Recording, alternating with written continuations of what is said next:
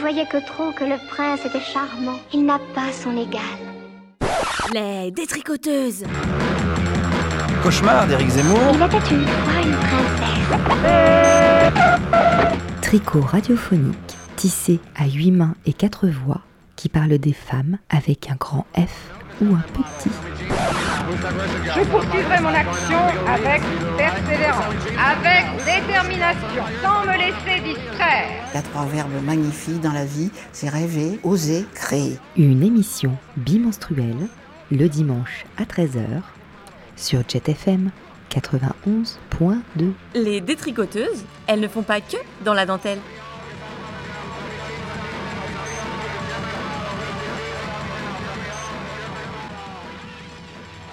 Bienvenue chez les détricoteuses, l'émission qui parle des gonzesses, des girls, des meufs, des nanas, bref des femmes avec un grand F ou un petit. Salut les filles Salut Salut Salut Alors on a beaucoup hésité pour trouver notre nom.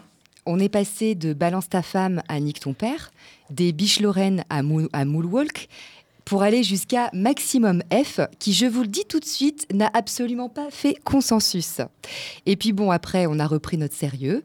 On a pensé à matrimoine et moule de gomme, puis aux apachates et patati et patata pour en arriver là. Vous savez tout sur nos cogitations nominales, mais Julie, notre émission, c'est quoi et pourquoi? Eh bien, en fait, c'est venu d'une rencontre, notre rencontre toutes les quatre au sein de Jet, et il faut bien le dire, d'un petit coup de foudre d'amitié. Euh, on s'est retrouvés et on s'est rendu compte qu'on avait quatre caractères et personnalités euh, différentes, mais avec deux gros points communs. Notre réflexion sur la question des femmes euh, très présente, bref, on est féministe, on peut le dire, et un goût certain pour la radio.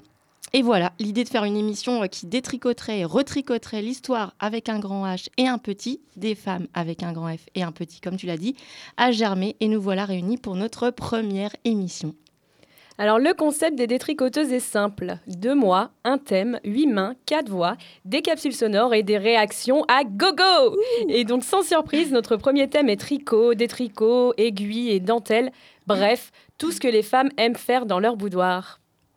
À l'image des magazines féminins, on parlera donc de chatte, de cheveux, de lecture et de communisme. Quatre sujets que chacune a concoctés de son côté et que l'on découvre ensemble pour la première fois avec vous. Pour commencer, partons en arpentage ou comment détricoter l'œuvre de Silvia Federici, Caliban et la sorcière en collectif. Et c'est ton sujet, Marianne. Et c'est la première fois qu'on l'écoute. Hein. Oui.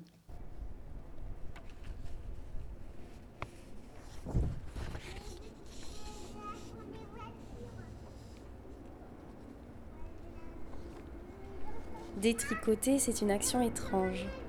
C'est manquer une maille exprès. Une maille qui, avec un peu de chance, défera tout le tricot. C'est persister dans une opinion, malgré les oppositions bien ordonnées. Prendre le risque de la contradiction. Aller dans le contraste et le paradoxe. L'amas indifférencié, le chaos. Le contre-pied et parfois le non-sens.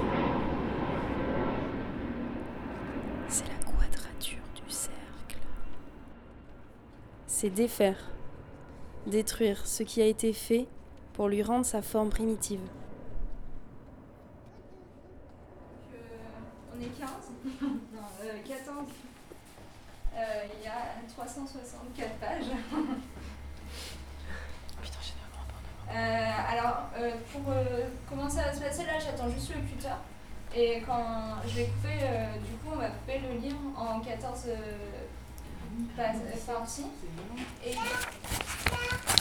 pour s'initier à la démarche, on peut commencer par défaire un livre à la main, fil par fil, pour constater où sont les nœuds dans la trame de l'histoire.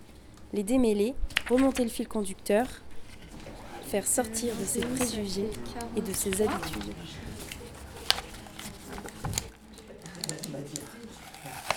Allez, je t'ai mis la table des matières parce que je pense que c'est intéressant de le but de tout ça, une couture cachée, découdre un point de vue, le retrouver une couture cachée, découdre un point de vue, retrouver une couture corriger, découdre, désenchevêtrer le texte, désenchevêtrer le texte, texte, du latin textus, tissu, trame, quitte à en faire un ensemble confus et désordonné.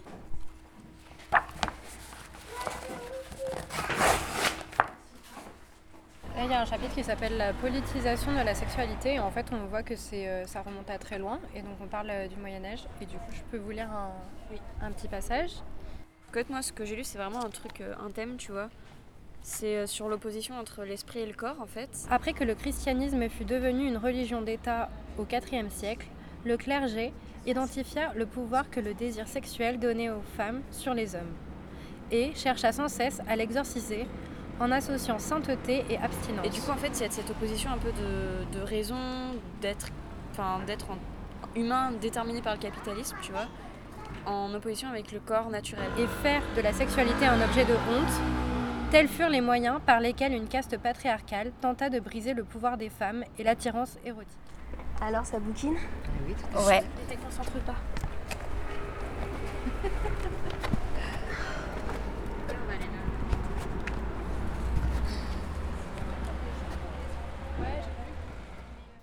Vous êtes sur Jet FM dans les détricoteuses et on vient d'écouter le sujet de Marianne sur euh, ah bah, un peu la description de ce, su- de ce sujet, euh, de notre émission et d'un arpentage, de ce qu'est un arpentage. Alors, Tout à fait. Nous nous sommes rendus à un arpentage, euh, je ne vais pas dire ensemble, mais Si. Bah si. toutes. les quatre. Alors, qu'est-ce qu'un arpentage? Euh, C'est une méthode de lecture collective où euh, on divise un livre euh, selon le nombre de personnes qui sont présentes et on le lit tout ensemble. Donc, chacune de notre côté dans un premier temps. Et puis ensuite, euh, il y a différentes manières de procéder, mais chacun restitue, selon son point de vue, certains passages. Et ça permet de lire le livre plus rapidement. Enfin, déjà, si on n'a pas le temps de lire un, un livre de 300 pages et euh, de, le, de pouvoir en débattre. Et c'est une méthode euh, de l'éducation populaire, du coup, euh, C'est ça. qui permettait à des gens qui n'avaient pas forcément d'argent aussi pour, pour acheter des livres, de lire des livres. Ouais, c'est une façon de désacraliser l'objet dans un premier temps. C'est surtout ça euh, qui m'a. Toi, t'as aimé, toi, t'as aimé qu'il coupe le livre au cutter, quoi. Parce que moi, j'avoue que mais- ça m'a fait un choc. C'est difficile hein, au départ hein, de voir ça. hein. Mais moi aussi, je trouve ça. Mais En fait, c'est ce que j'ai voulu garder au final parce que j'ai trouvé que j'adore cette euh, expérience et c'est une belle façon de parcourir un livre. Mais ce que j'ai euh, retenu euh, les, les dernières euh, fois où, où j'ai pu faire ce genre de de- de- d'arpentage, c'était euh, une impression de chaos, de mélange, des réflexions qui, qui sont aussi à chaud euh, sur des sujets euh, pas forcément très simples. Donc voilà, Ce qui convient complètement à ce qu'on fait nous, ici, dans les détricoteuses, finalement. Euh, moi, j'ai retenu le quitte à faire un ensemble confus et, dis- et désordonné.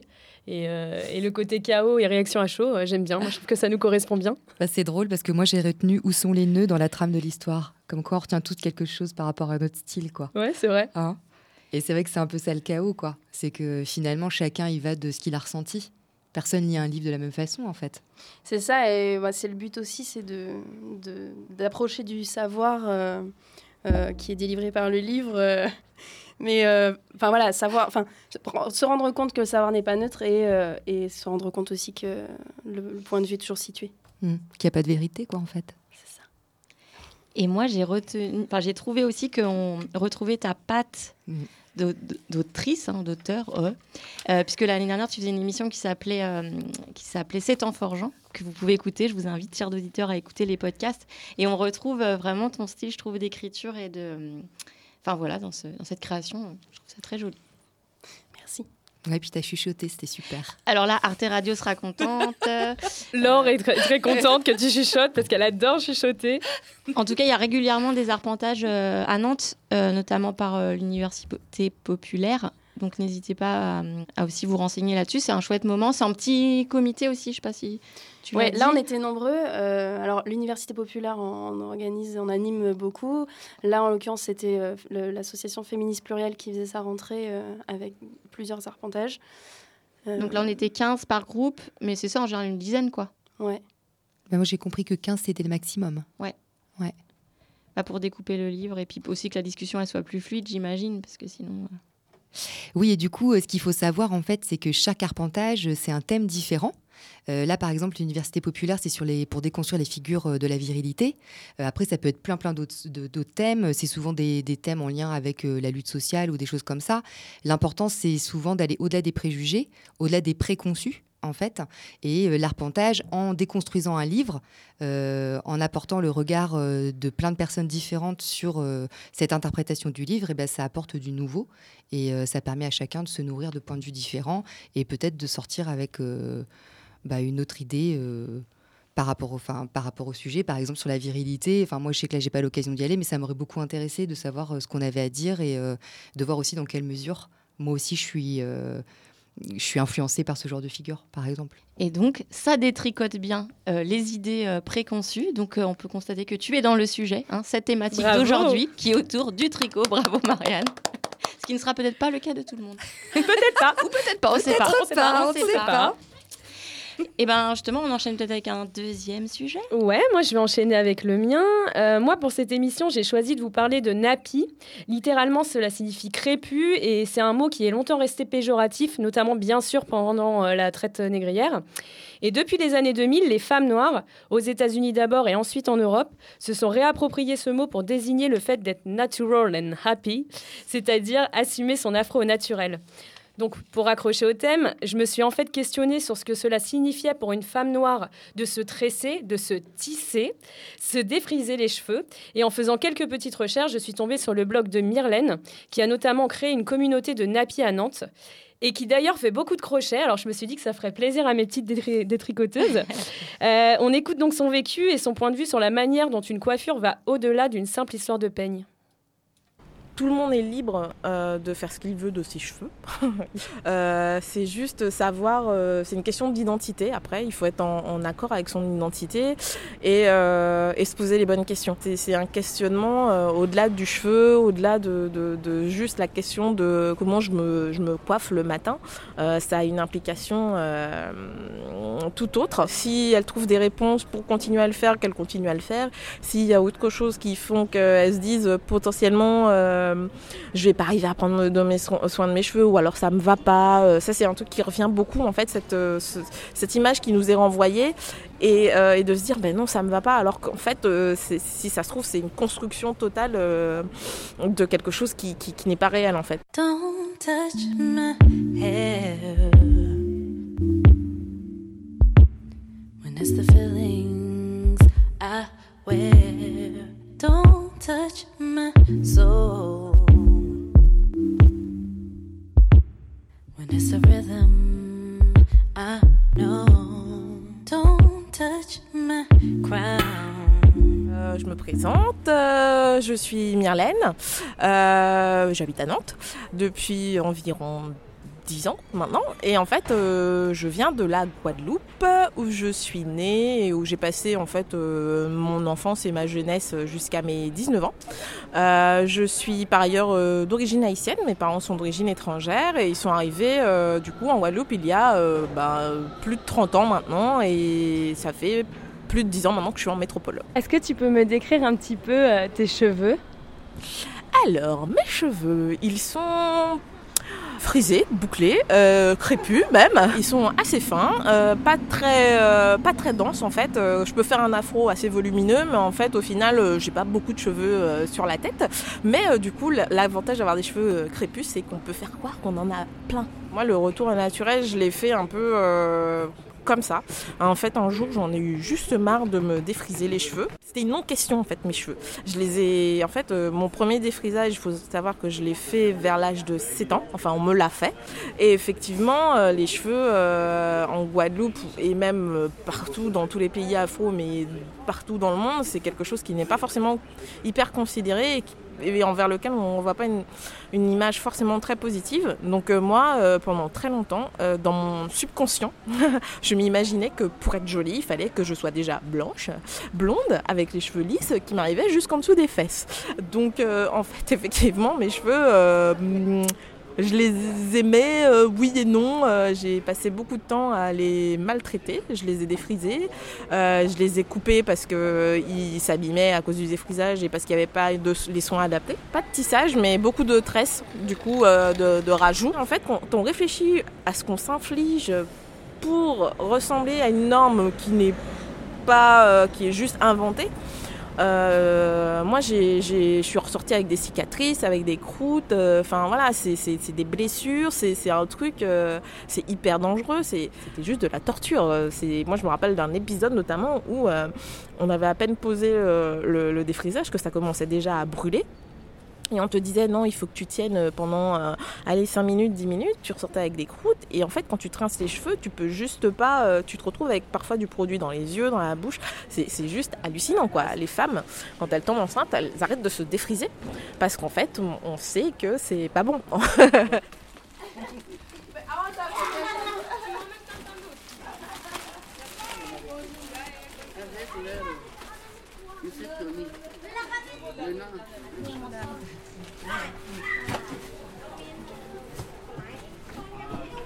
Ça, c'est un produit de défrisage Tout à fait. Ok. Il y a quoi dedans Euh, alors, donc, j'adore en plus, tu as une catégorisation en super pour les cheveux euh, super, euh, super crépus. Avec la petite euh, notification African Shea Butter, euh, le beurre de karité pour dire que c'est ça- c'est doux quand même. Mais en fait, euh, bon, le premier, le premier, euh, le premier ingrédient, c'est c'est- c'est de l'eau, euh, du pétrole, ensuite de la paraffine. Euh, donc de l'huile minérale, des, que des choses pas super très bon pour, euh, pour les cheveux. Ensuite euh, de l'alcool, euh, du, du lanolin, du plein de produits euh, pas hyper recommandés.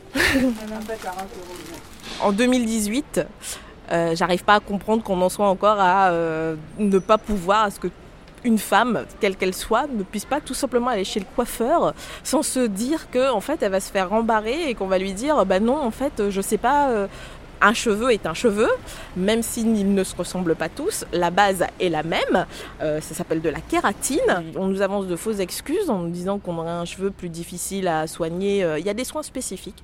Chaque type de cheveux a appel à des soins spécifiques. Il suffit juste de se former et de le vouloir. Mais encore une fois, c'est encore une technique comme une autre d'invisibilisation des minorités. Et, euh, et pour moi, c'est juste euh, révoltant. Mais on va pas forcément trouver son bonheur chez un coiffeur afro non plus. Moi, je suis, je suis nappie aujourd'hui, j'ai les cheveux naturels.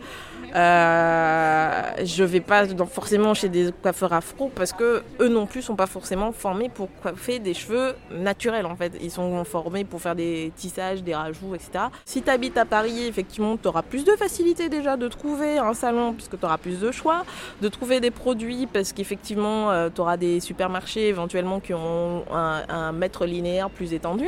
Euh, moi, la dernière fois, je suis allée à Carrefour, euh, il y avait euh, en tout et pour tout 50 cm d'étagère où je pouvais trouver des produits. Et c'était du défrisant, encore une fois. Donc, donc voilà, c'est ce côté invisibilisation où on est cantonné à des quartiers spécifiques pour aller ch- acheter ces produits chers. Et on n'existe pas. C'est, à un moment donné, il faut aussi se- ça passe par des petites questions comme ça, superficielles, où euh, on parle des cheveux, mais on pourrait parler, euh, comme euh, Rokhaya Diallo il n'y a pas longtemps, du sparadrap, du fait de ne pas avoir un pansement adapté, de ne pas pouvoir acheter des collants couleur chair, euh, mais chair euh, marron, quoi, pas, rose, je suis pas rose. Donc il y a tout un tas de questions comme ça qui, peuvent être soulevées sur ce genre de thématique.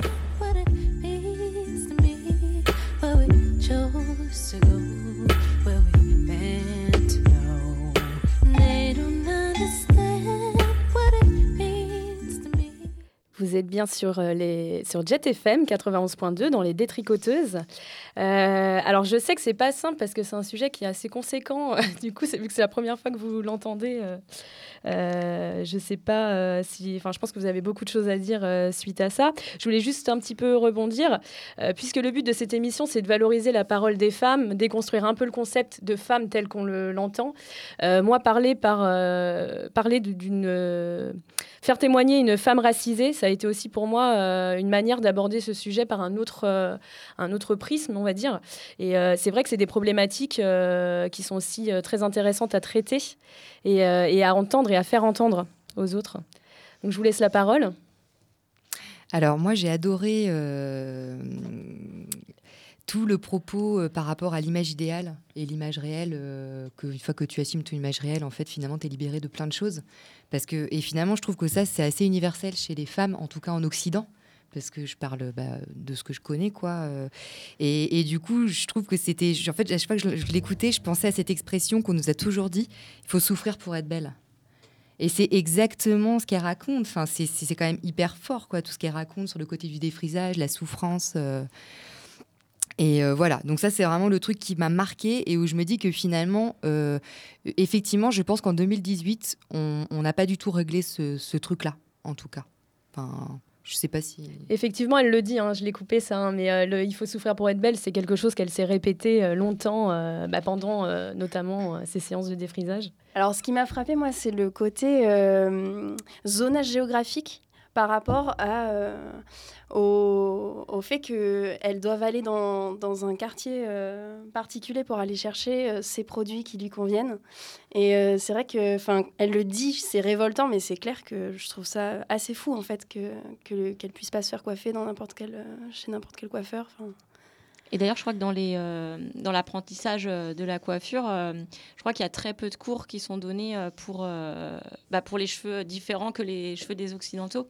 Alors que bon, en France, quand même, il y a une population métissée, c'est quand même fou.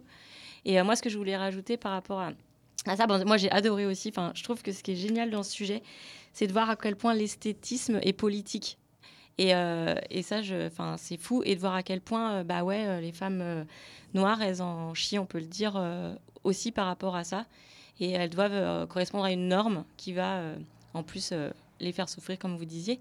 Et je veux juste rebondir par rapport à l'arpentage, parce que l'arpentage qu'on a fait, nous, avec Mhm. Laure, c'était sur Angela Davis. Et du coup, Angela Davis, c'est quand même quelqu'un qui a prôné euh, le cheveu naturel euh, dès les années 60-70. Et encore en 2018, de voir qu'on en est là, bah, c'est, ça fait Mhm. mal, quoi.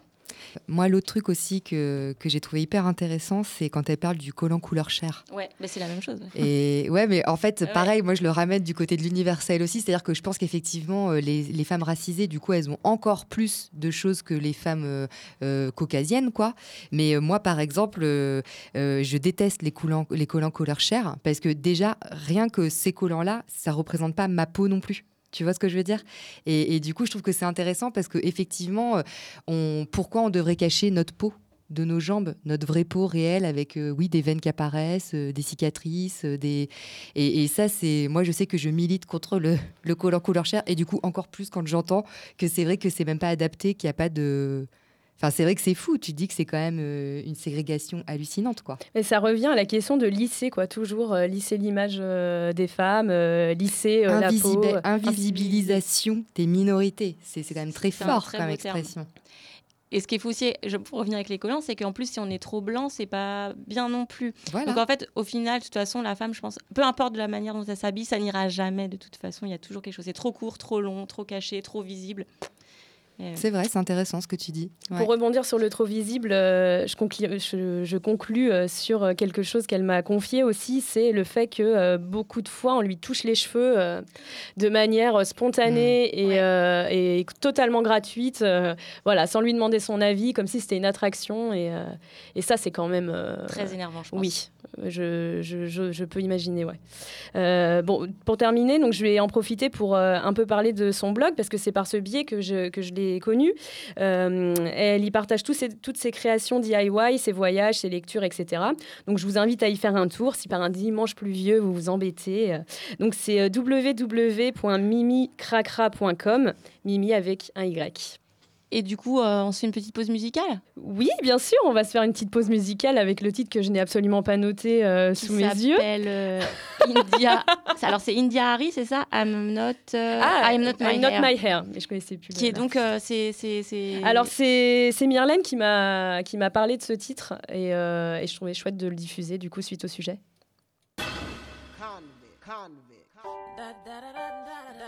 Convict music. Uh huh. See, I can kinda recall a little ways back. Small trying to ball, always been black. And my hair, I tried it all. I even went flat, had a gummy curly top and all that crap. Now, was trying to be appreciated. Nappy headed brothers never had no ladies. Barber shop real quick, had them give me little twists, and it drove them crazy. But then I couldn't get no job. 'cause corporate wasn't hiring no dreadlocks. Then I thought about my dog from the block, kinda understand why they chose to steal and rob. Was it the hair that got me this far? All these girls, these cribs, these cars. I hate to say it, but it seems so flawed. Cause success didn't come till I cut it all off. Little girl with the pressing curl. 8, I got a Jerry curl. 13 and I got a relaxer. I was a source of so much laughter. At 15 when it all broke off. 18 when I went all natural. February 2002, I went on and did what I had to do. Because it was time to change my life. To become the woman that I am inside. 97 dreadlocks all gone.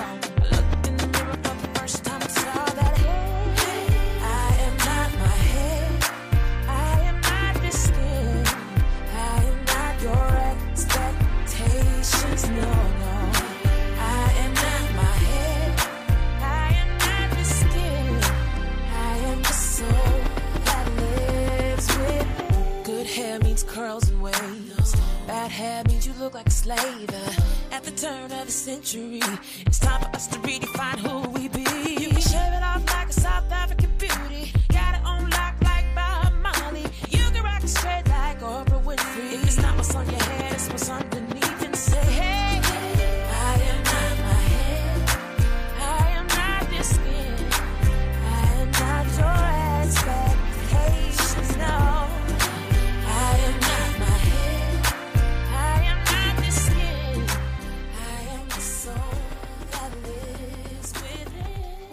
Vous êtes bien sur Jet FM 91.2 et c'est à toi Julie. À mon tour, ouais, donc de vous présenter mon sujet de manière ultra rapide car euh, mon montage euh, dépasse le temps imparti euh, par, la, par la Fédé. Donc moi, ça s'appelle Chat en mousse. C'est un atelier que j'ai découvert sur la ZAD lors de la semaine ZAD en vie qui s'est déroulée en juillet dernier. Un atelier auquel je n'ai pas pu participer et ma grande frustration m'a amené à vouloir retrouver Sarah qui anime cet atelier de découverte de l'appareil génital et reproducteur féminin à partir d'une chatte fabriquée et cousue main en tissu et matière de mousse, le lien avec notre thématique. Je l'ai retrouvée grâce à Armand et Léo, que je remercie, qui ont mené l'enquête pour moi. On est allé à Redon, à Troyes, pour vivre ce moment. Et je vous laisse écouter. J'espère que ça vous donnera envie de vous aussi vivre cet atelier. Euh, on en reparle juste après. En mousse. Chatte. En mousse, mousse, mousse. Chatte en mousse. Je sors la chatte. Donc elle a un, elle est sur un tissu euh, léopard violet que Elle est j'affectionne. stylée, ouais, elle est stylée, on peut le dire. Particulièrement, euh, elle a des poils, elle est assez poilue, elle est assez frisotante. Donc là il y a donc l'anus, euh, le vagin et le main urinaire avec euh, le petit clitoris qui est là. Les grandes lèvres, les petites lèvres en violet, puis alors les poils. Ils sont vraiment là pour protéger l'entrée du vagin. Ça garde la lubrification bien à l'intérieur et ça évite les frottements aussi quoi. Cas, il y a plein de, de femmes qui m'ont dit euh, Ah, moi, depuis que j'ai arrêté de m'épiler, euh, j'ai vachement moins de problèmes, euh, infections et tout ça. Quoi. Tac, alors du coup, je les enlève pour. euh, Toudoum. Elle est amovible en fait, Elle cette est- chatte. Ouais, elle est amovible. Après, du coup, il y a de- du Après, tissu, euh, léopard euh, violet. Il y a euh, de la mousse de matelas de récup, des fils de fer, des petites graines, une espèce de mousse euh, feutrine, quoi. Et puis des petites perles pour faire les glandes dorées et du scratch. Donc là, c'est les grandes lèvres qui, euh, bon, bah, quand c'est fermé, font vraiment un coussinet. Et en fait, souvent, quand on grandit, on a nos petites lèvres qui euh, s'agrandissent. On nous le dit pas et du coup on flippe un peu parce qu'on a nos petites lèvres qui se déforment. Enfin, on se dit waouh mais qu'est-ce qui nous arrive à notre euh, vulve euh, quand on la regarde ou quand on, on la sent quoi. Bon là elle est symétrique mais en fait on peut avoir une grande petite lèvre et une petite petite lèvre. Enfin c'est vraiment on a tous les sens possibles quoi. Il y a vraiment aucun sexe qui se ressemble. J'ai farfouiné euh, sur internet euh, pour choper les dimensions et tout. Euh, je, sais, ah, je cherchais à combien, tu vois, je marquais euh, du TAU centimètres, euh, je cherchais sur Google et tout. Puis j'ai- recoupé des informations, euh, mais, mais en fait j'aime bien euh, bricoler aussi. J'ai symbolisé les glandes par des petites euh, perles dorées. Alors il y a plusieurs glandes, donc il y a la glande euh, vestibulaire qui est là, parce qu'elle est à l'entrée du vestibule euh, du vagin. Et donc elle, elle serait responsable de l'éjaculation féminine. C'est aussi les, ce qu'on appelle les glandes de Bartholin. Mais comme euh, Bartholin était un homme, bah, on, ce serait mieux de les appeler autrement. Parce que, en fait, euh, bah, la plupart des découvertes euh, scientifiques euh, sont, sont faites, et obstétricales et gynécologiques sont faites par des hommes, avec des grosses souffrances de femmes, avec des, des expériences sans anesthésie. Et, et c'est carrément craignos. Et en plus, ils ont le droit d'avoir leur nom Ouais, sur mmh, nos organes. C'est quand même un peu agaçant. Ça, c'est les glandes paraurétrales ou glandes de Skene. Mais Skene était Un homme. Voilà. Donc on arrête de les appeler comme ça. Au dire des publicistes, mon clito serait un kyste. Lycée en mode Barbie, pas les sans odeur. Facho de la minette rosée, allez donc voir ailleurs. Il y a un truc que je trouve très important à dire, c'est que c'est pas parce qu'on mouille qu'on a envie de sexe, qu'on est excité. euh, c'est aussi un mécanisme de protection en fait de la vulve, notamment euh, lors de viols par exemple. Et bien en fait ça peut arriver que les meufs elles soient elles mouillent et tout. euh, c'est un mécanisme de protection réellement du vagin quoi. Et ça c'est vraiment un truc important parce que du coup il y a des il y a des il y a des mecs qui peuvent sortir des arguments comme ça de oui elle avait mouillé nana ou je sais pas quoi. Et en fait voilà ça a aucun sens. Ce que j'aime, c'est vraiment, je trouve, c'est un outil assez émancipateur pour les femmes parce qu'on peut parler de nous-mêmes, de notre corps, de voilà, de tout ce qui nous arrive au quotidien, euh, voilà. Donc, quand même, ouais, globalement, il sort des choses euh, intimes parce que c'est de l'ordre de l'intime de toute façon comme atelier. quoi. Si tu viens pour euh, entendre parler de chatte, euh, c'est que tu es un peu disposé à être dans l'intime, quoi. Sur les sécrétions, c'est normal d'avoir des taches blanches au fond de sa culotte, d'avoir des sécrétions. à- Environ, on fait à peu près une demi à une cuillère à café euh, de sécrétion par jour. Donc, il s'écoule euh, bah, par l'entrée du vagin, quoi. Donc, c'est quand même euh, bah, hyper euh, nécessaire d'avoir euh, cette lubrification. Et c'est pas du tout dégueulasse. Voilà. Et puis en plus, ça permet aussi d'écouler, donc de, de nettoyer en fait notre vagin. Quoi. Je voulais aussi alors parler des odeurs un peu. Enfin voilà, on sent toutes de la chatte, on a toute une odeur qui nous est propre. Et ça, voilà, c'est un fait. Après, effectivement, bah, on- voilà, on la connaît notre odeur. Mais c'est pareil, ça peut, être, euh, ça peut nous aider à diagnostiquer quand il y a quelque chose qui va pas. Puis moi, bon, personnellement, pour avoir senti euh, des verges, je trouve pas que ce sont euh, particulièrement meilleurs qu'une une chatte, mais bon, bref. Et que du- Ah, ça, c'est tout un trip, mais c'est parce qu'en fait, il y a vraiment euh, toute une idéologie de la chatte, c'est sale. euh, alors qu'en fait, non, c'est auto-nettoyant, il y a de la lubrification, il y a tout qui coule. voilà, ça, ça, ça s'auto-nettoie, quoi. C'est super bien fait. en fait. Pour le troisième millénaire, prochain Eldorado, la chatte 2.0, parfumée à la fraise ou à la noix de coco. Souvent, on, on nous- on pense que les spermatozoïdes font une méga course et arrivent et pécho l'ovule. euh, voilà, en fait, c'est pas du tout comme ça que ça se passe. Souvent, souvent les spermatozoïdes restent dans le corps de la femme euh, un certain temps, tout ça, et attendent patiemment euh, que l'ovule euh, se rapplique euh, tac à tac de, la, de la trompe. Quoi. Et ça, c'est pareil. hein. Enfin, pour moi, ça, ça montre vraiment la question euh, genrée en fait de la, de la médecine. quoi. C'est vraiment une vision très très genrée. Quoi. Le truc de faire la course, quoi, que les mecs qui sont euh, compétitifs, euh, nani nana, et que les femmes elles attendent passivement en fait. Et euh, ça se retransmet vraiment dans la vision de la, voilà, de la médecine. Quoi. Je veux pas le faire en mixité, si c'est pas en non-mixité d'abord. Sinon, ce qui, ce qui se passe souvent, c'est quand je le fais en non-mixité, après, je traîne euh, souvent dans l'espace. Et là, il y, a des- il y a des gens qui arrivent, souvent des meufs avec leurs copains ou quoi, qui sont là, Eh, vas-y, tu veux pas lui montrer quand même et tout. Et du coup, je me retrouve à le faire en, en mixité, mais souvent en informel. quoi. Ce que j'aime dans le fait que ce soit mixte, c'est que les mecs peuvent entendre ce qu'on a à dire là-dessus et qui peuvent du coup euh, casser aussi des clichés, des trucs qu'ils n'ont pas réussi à, à aborder dans leur vie euh, sexuelle avec des meufs euh, tu vois, quand ils sont des, des trucs hétéros. quoi. Alors ça c'est la vessie, donc euh, alors c'est à taille réelle hein, à peu près. Donc là j'enlève avec oui, c'est la petite euh, forme, en gros c'est à peu près grand comme ça. Donc mon c'est pas encore ouvrable, mais la version euh, 2.0 j'aimerais bien l'ouvrir. Mais je l'ai pas encore, mais bon. Euh, Le col de l'utérus, voilà. Bah, tu peux pas le voir à l'intérieur? Euh, en fait, tu peux Tu décrocher, en fait, tu peux tirer, voilà, Ah toulout, et voilà, le petit col, col. d'accord. Ah, c'est le petit trou Ah oui, moi un peu, j'avais pas compris. C'est Ouais, ça ouais, le coup de vous êtes à 3 cm, vous êtes à 5 Ah, cm au moment de l'accouchement. sans déconner. En fait, c'est ce truc-là. Ouais, ouais, c'est tout minus. Attends, c'est à taille, c'est à taille réelle ça Ouais. Ah ouais. C'est un tube. Mais si, mais vous avez. C'est hyper élastique, mais. euh, C'est un truc de fou. bah. Non, et d'où la, d'où la douleur. Au moment de la pause du stérilet. Ouais. Il y a plein de copines qui voudraient se faire des châtaignes en mousse. On va essayer de faire un atelier bientôt pour essayer de créer, pour faire des châtaignes en mousse. Donc il faut que j'arrive à gérer le truc.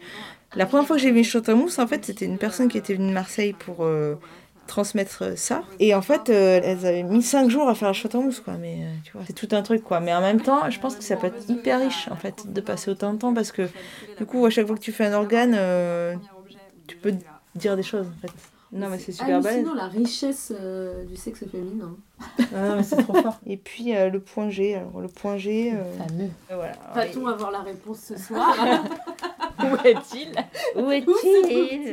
Non, mais, non, mais, euh, tu vois Oui, oui, oui, j'aime mon vagin et mes poils pubiens. Oui, oui, oui, oui, oui, oui, j'aime mon vagin.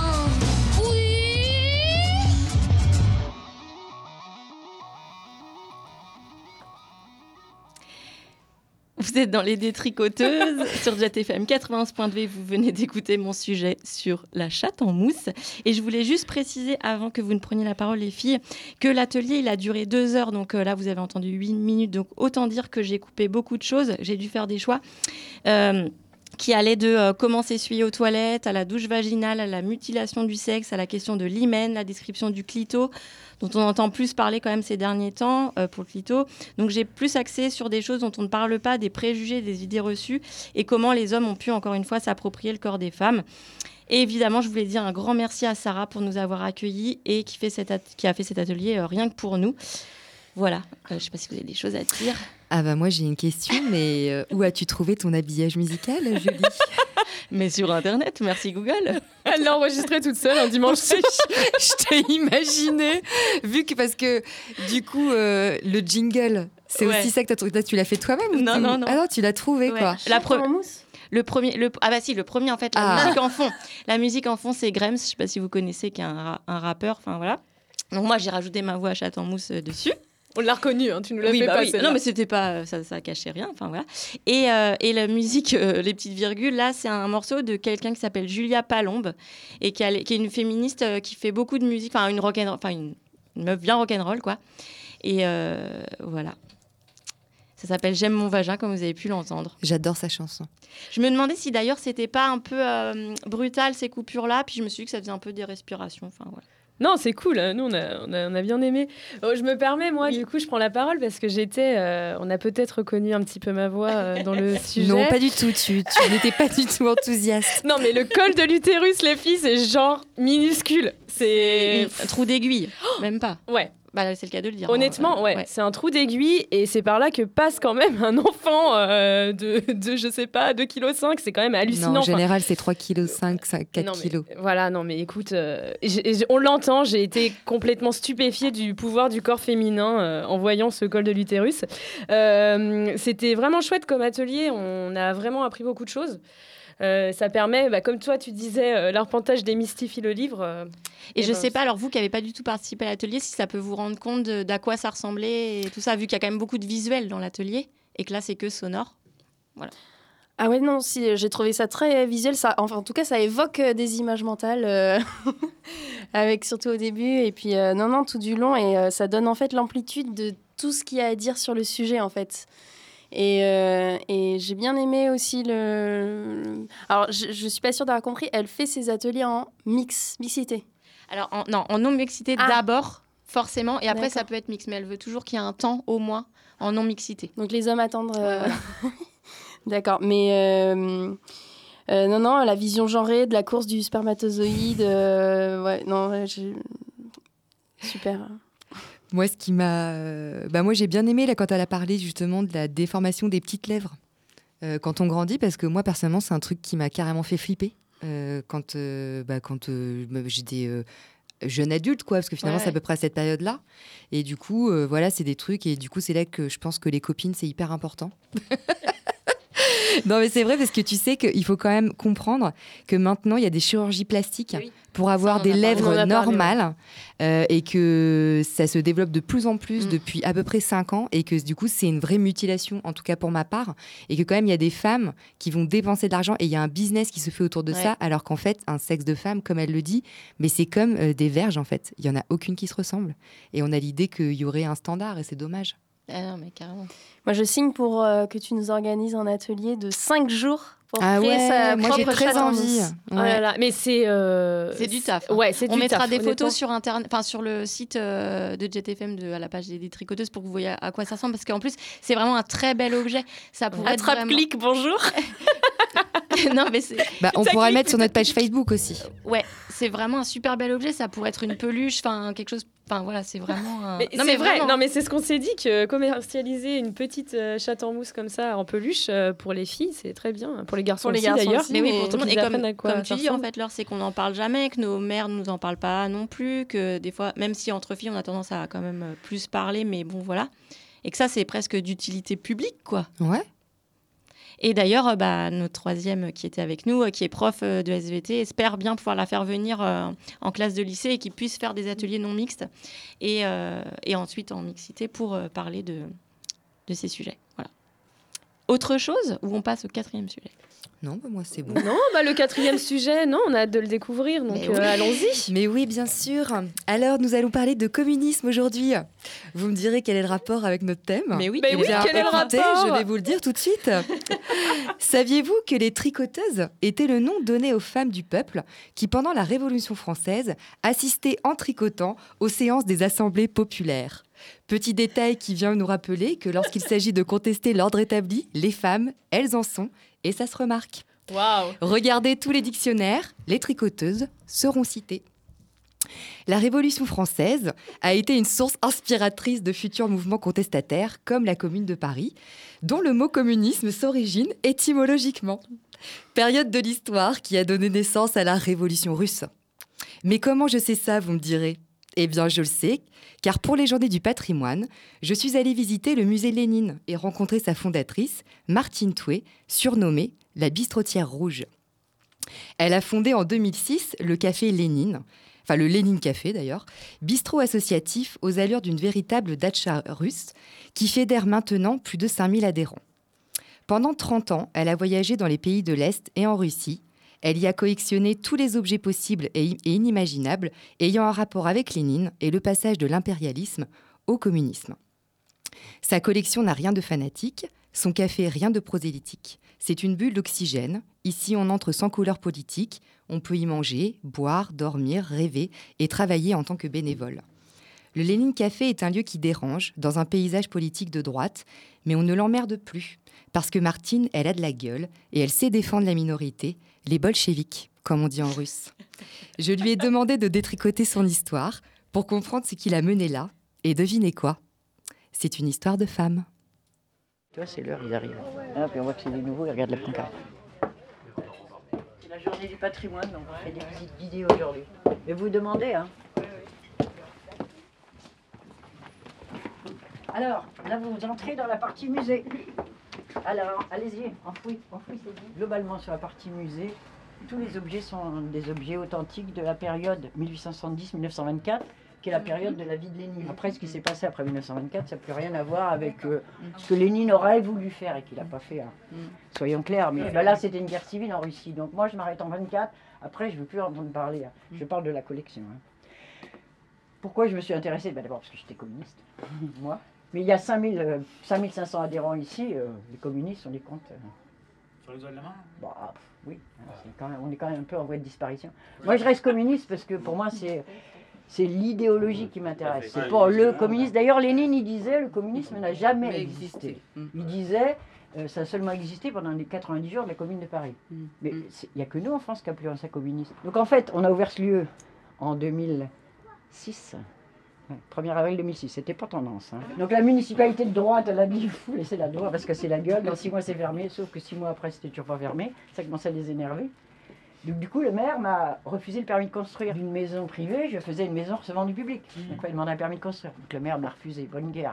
hein. De droite, j'avais fait chier un peu avant parce que j'étais percepteur. Donc à mon époque, je l'ai fait un peu chier. Il, a, il a eu la mémoire. Non, j'ai pas fait chier personnellement. hein. Vous vivez pour dans la l'illégalité, on peut dire. Hein Vous vivez dans l'illégalité.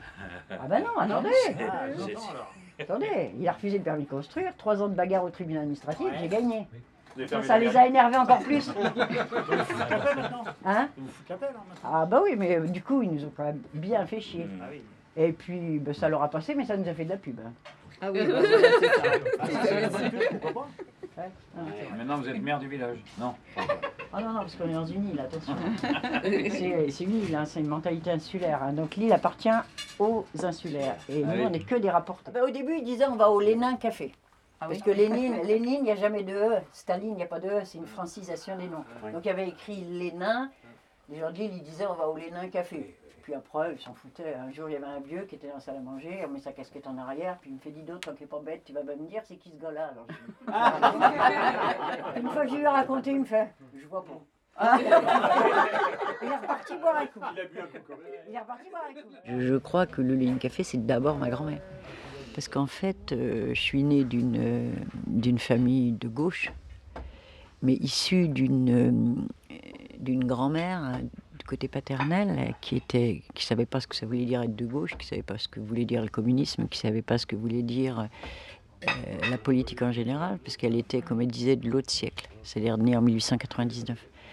Mais elle, elle avait une générosité, une, un accueil, un sens, de, un sens de la justice et de l'injustice sociale qui n'avait rien à voir avec une éducation, parce qu'elle n'en avait pas eu, parce que quand elle avait eu 6 ans, ses parents avaient divorcé, donc elle avait été interdite des codes du village qui étaient catholiques. Quand on était divorcé et enfant divorcé, la religion vous, vous rejetait, donc euh, elle... Euh, elle n'avait plus le droit d'aller à l'école de son village, elle n'avait pas eu le droit de faire sa communion. Il faut savoir que la communion à l'époque, c'était les seuls moments de fête. Donc elle avait été interdite de communion.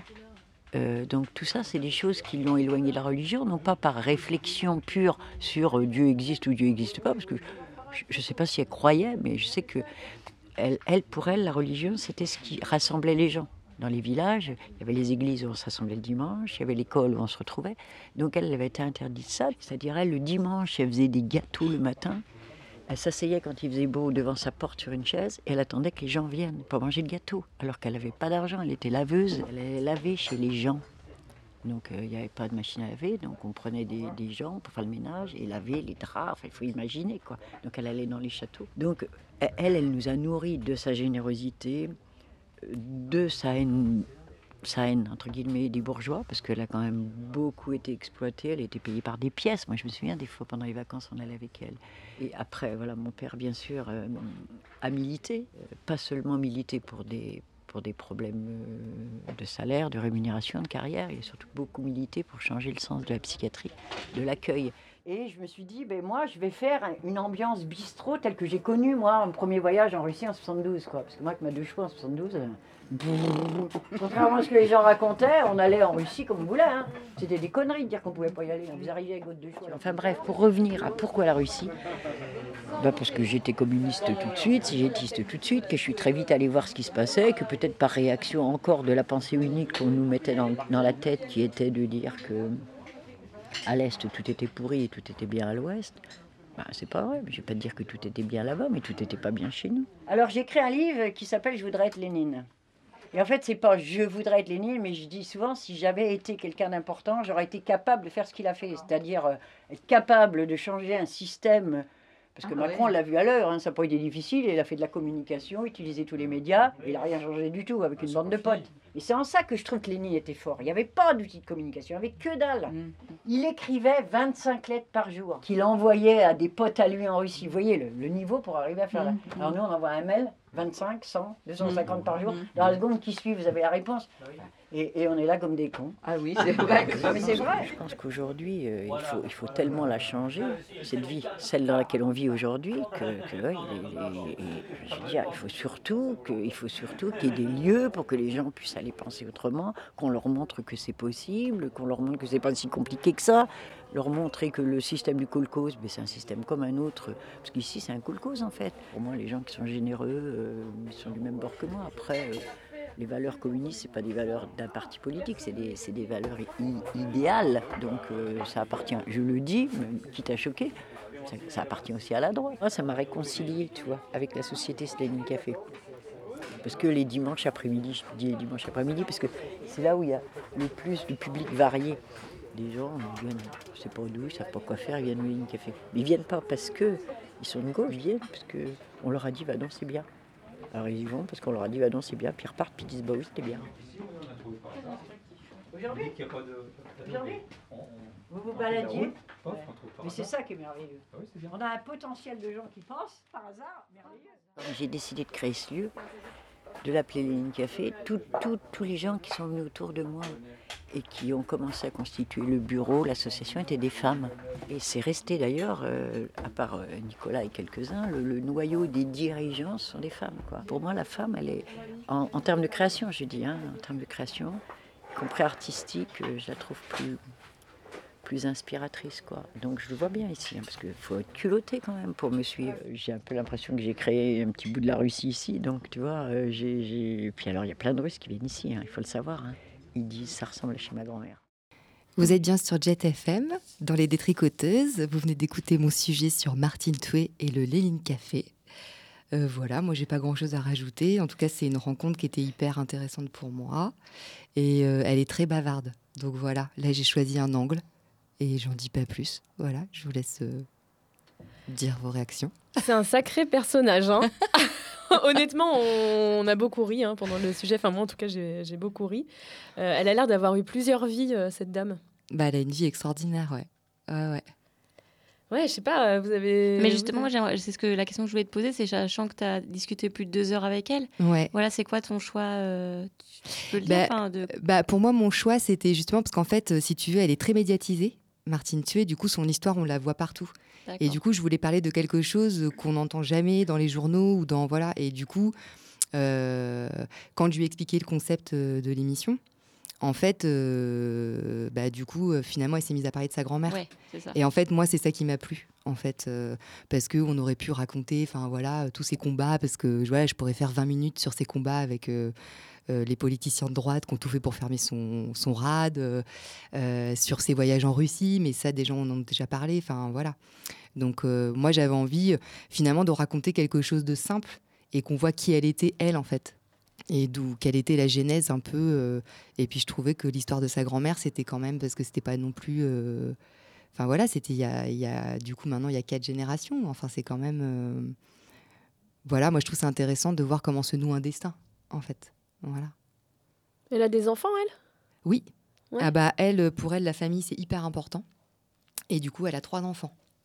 Et euh, du coup, bah, comme elle dit, c'est trois enfants qui sont tous les trois dans la décroissance. euh, et par contre, ils ont des styles complètement différents. Il y en a un qui vit à La Réunion. Il y en a une qui vit euh, sur l'île de Chalonne, qui a trois enfants aussi. Et puis, il y a une autre fille, alors je sais plus, il me semble qu'elle est sur Angers. Et alors, elle, elle s'est convertie à la, religion musulmane. et du coup, même si elle n'est pas croyante, Martine Tué, en fait, elle dit que que c'est une façon aussi de, de militer à sa façon. Mais voilà, c'est voilà, c'est le choix de sa fille. Et, euh, et du coup, elle admire ses enfants. Et, euh, et voilà. Et euh, maintenant, bah, maintenant, elle est divorcée. Puis bah, comme elle dit, quoi, c'est aussi qu'elle, elle a toujours été par Mont et par Vaux. Il faut aussi savoir qu'elle a été mutée dans les pays de l'Est. Elle a été nommée experte de la Commission européenne en tant qu'experte des finances dans les Balkans. Donc pendant six ans, elle est partie faire ça là-bas. Voilà, ça a toujours été son désir aux commandes, mais voilà, comme elle dit, ses enfants lui en ont jamais voulu. Puis, euh, elle dit une phrase très rigolote. Elle dit, tu sais, dans l'amour, c'est toujours comme ça. Au début, on t'admire, euh, voilà, on t'admire parce que t'es passionné, parce que machin. Puis après, ça devient une raison pour te quitter. Voilà. Et donc, c'est un musée, enfin, c'est un café moitié musée, Euh, c'est un où on café peut- musée. En fait, euh, tout est mélangé. Donc, tu as une partie bistrot. Bah, c'est un lieu qui peut être privatisé aussi, d'ailleurs, pour des fiestas. Il y a un dortoir à l'étage, euh, plus euh, deux chambres euh, voilà, un peu plus intimes, et puis une petite, euh, une petite maison en bois dans le jardin. Et tu peux privatiser tout lieu pour faire la fiesta.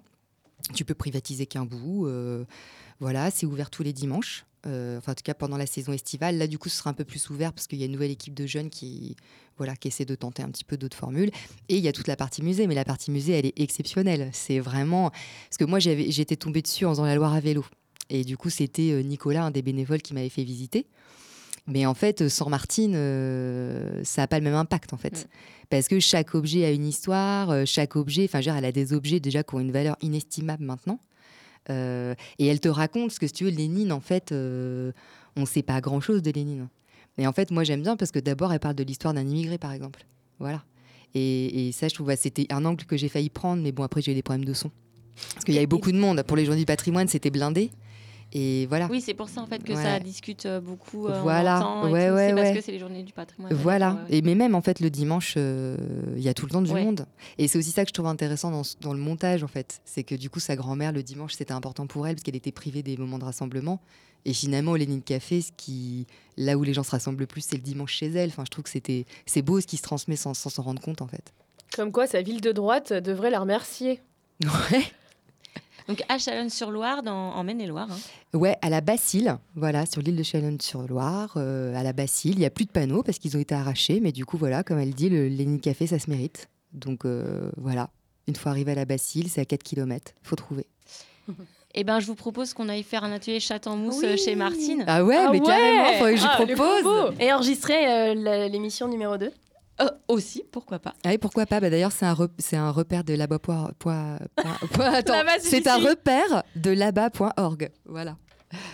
De Daniel Mermet. Voilà. Ok. Eh ben, c'est la fin de notre première émission. Bah ouais. Le c'est passé vite. Émission que vous pouvez retrouver en podcast sur le site de Jet FM au- à la rubrique Émission Les Détricoteuses, sur la page Facebook euh, Les Détricoteuses, Les 91.2. Détricoteuses. Et alors, euh, c'est quoi la prochaine émission? Le prochain thème Ouais. Bah, a priori, on a choisi le chaudron. Le chaudron. Soyez patients, ce sera fin décembre pour découvrir euh, nos nouveaux sujets. Ouais. Bah, le, le 30, il me semble. Le 30 décembre. le Tout à 30 fait. décembre. Vous êtes sûr de pas faire une fausse annonce là hein? Bah peut-être. Non, non. Peut-être. Enfin, en Moi, j'ai cas, tendance à être hors sujet, donc peut-être. Les détricoteuses et les. euh, Le celles qui- 31 En tout cas, c'est tous les deux mois les détricoteuses. Donc bon. Et du coup, on se quitte en écoutant la chanson, euh, bah, la chanson écrite par Martine Tué et chantée par Martine Tué. Voilà, La Poubelle. Elle est aussi chanteuse. Parce qu'elle est aussi chanteuse. Une clinique Salut. d'accouchement Salut. pour se faire enfanter. Mais voyant toutes les portes se fermer à son nez, au fond d'une triste cour,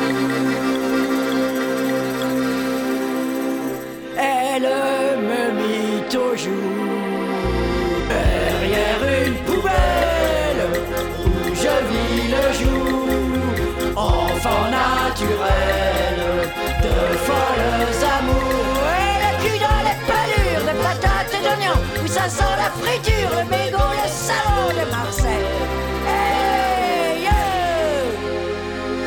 Quand les pauvres prolétaires du service d'enlèvement des ordures ménagères m'y trouvèrent dedans, pris d'une grande pitié pour tout ce qui est ordurier. Ils prirent ma poubelle.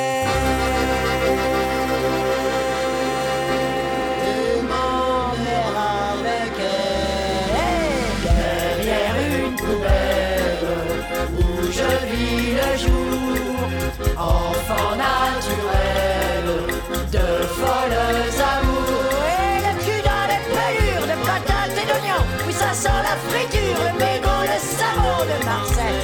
Hey, yeah J'ai grandi sur le tas des ordures, des déchets.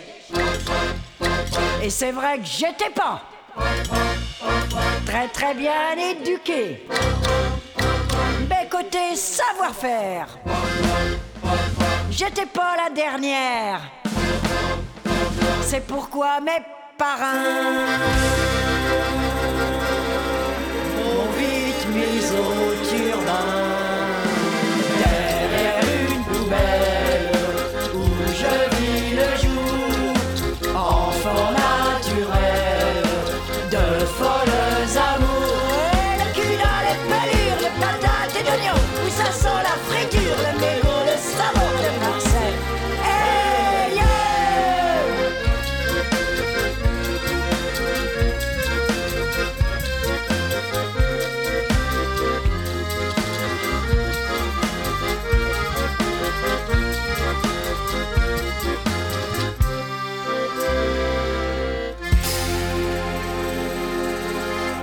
quand on a 20 ans et qu'on veut s'amuser, mais quand on a une gueule qui fait peur aux enfants, alors là pour 20 sous, on se décoince la boiteuse au fond d'une triste cour.